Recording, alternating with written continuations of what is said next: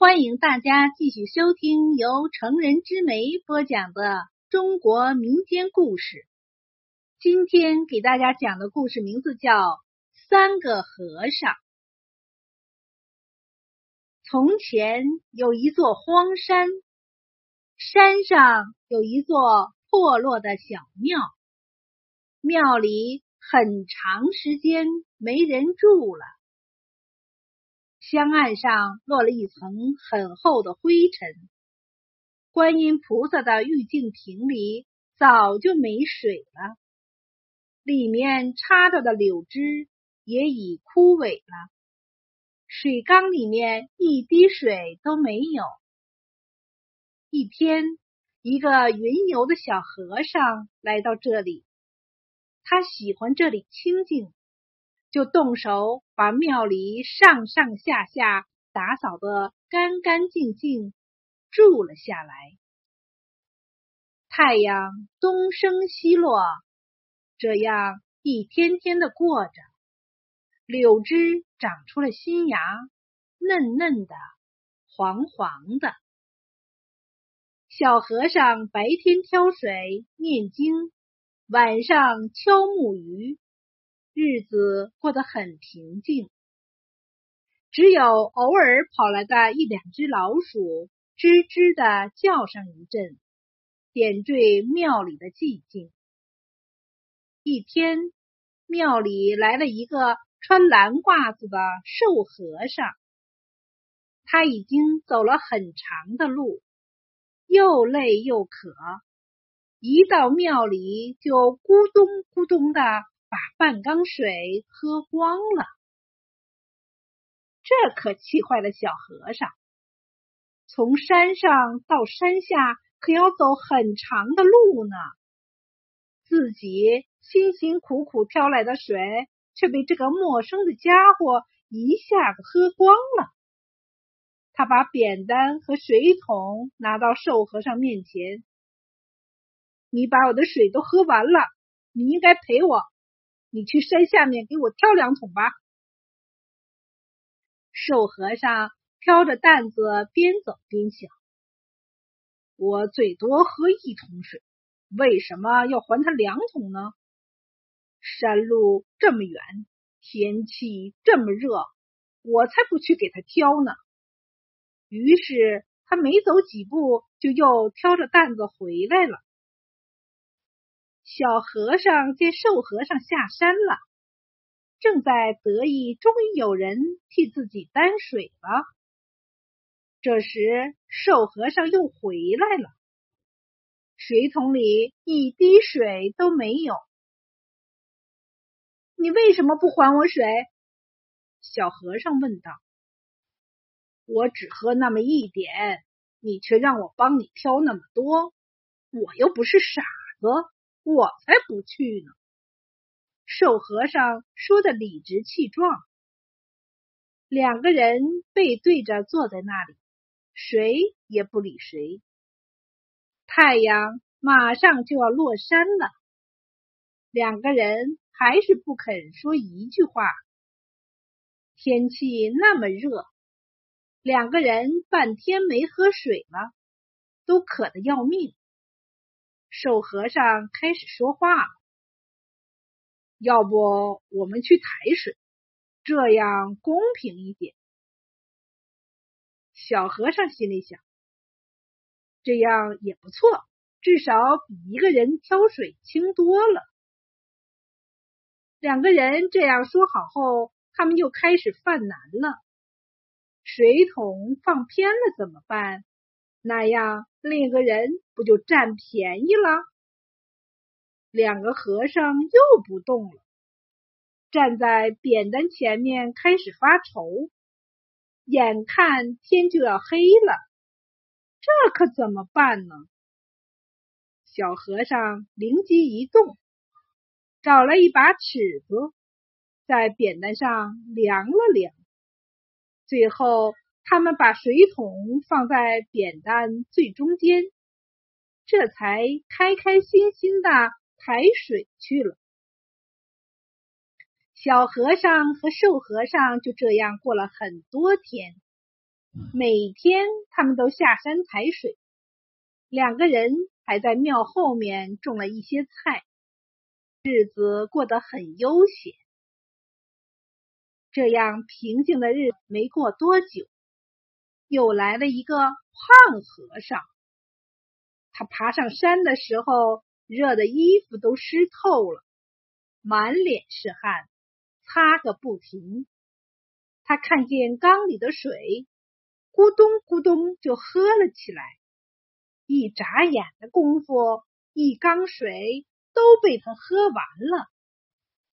小和尚。瘦和尚两人都看呆了。等他们回过神来，水一滴也没有了。两个人，你看看我，我瞅瞅你，一起向胖和尚吼道：“快还我们的水！”说完，他们就把水桶和扁担递了过去。胖和尚接过去。挑着就下山了。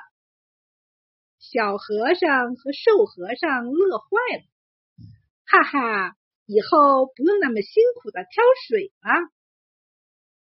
他们正乐的时候，胖和尚挑着水，摇摇晃晃的走回来了。两个人赶紧接了过去，刚倒进水缸里，就见胖和尚捧着水缸。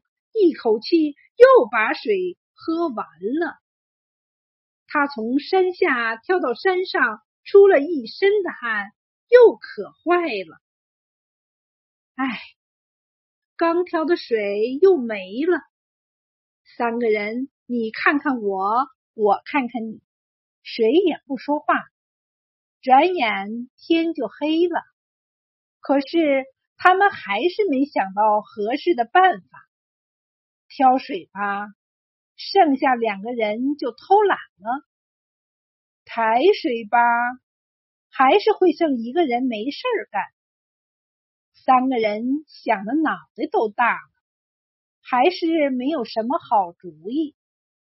三个人就坐在菩萨前，各挑各的木鱼，谁也不理谁。一天过去了，小和尚想去挑水。可一想，为什么是我呢？我最小还最矮，我才不去呢。第二天又过去了，瘦和尚开始坐不住了。可是他才不想便宜小和尚和胖和尚，于是他站了站，又坐了下来。第三天，胖和尚可坏了。可是他就是不动，我才没那么傻呢！看谁先撑不下去。他心里暗暗的嘀咕道。转眼过去好几天了，菜园子里的菜都晒黄了，柳枝渐渐干枯了，香案上落了厚厚的一层灰。忽然。天空中打了一个响雷，小和尚一下子就跑了出来。接着，瘦和尚、胖和尚也都出来了。他们举着水桶、水缸，希望能下点雨。他们都渴坏了。可是，漫天的乌云不一会儿就被风吹散了。太阳公公又露出了笑脸。三个人失望的坐在地上。尽管如此，他们谁都没有下山。他们可不想让另外两个人占了自己那点便宜。转眼又到晚上了，他们现在都渴坏了，有气无力的敲着木鱼。小老鼠吱吱的钻了出来。他们才没有心情管那个小东西。老鼠看到他们三个，谁都不敢自己，胆子越来越大，三两下就爬到了香案上。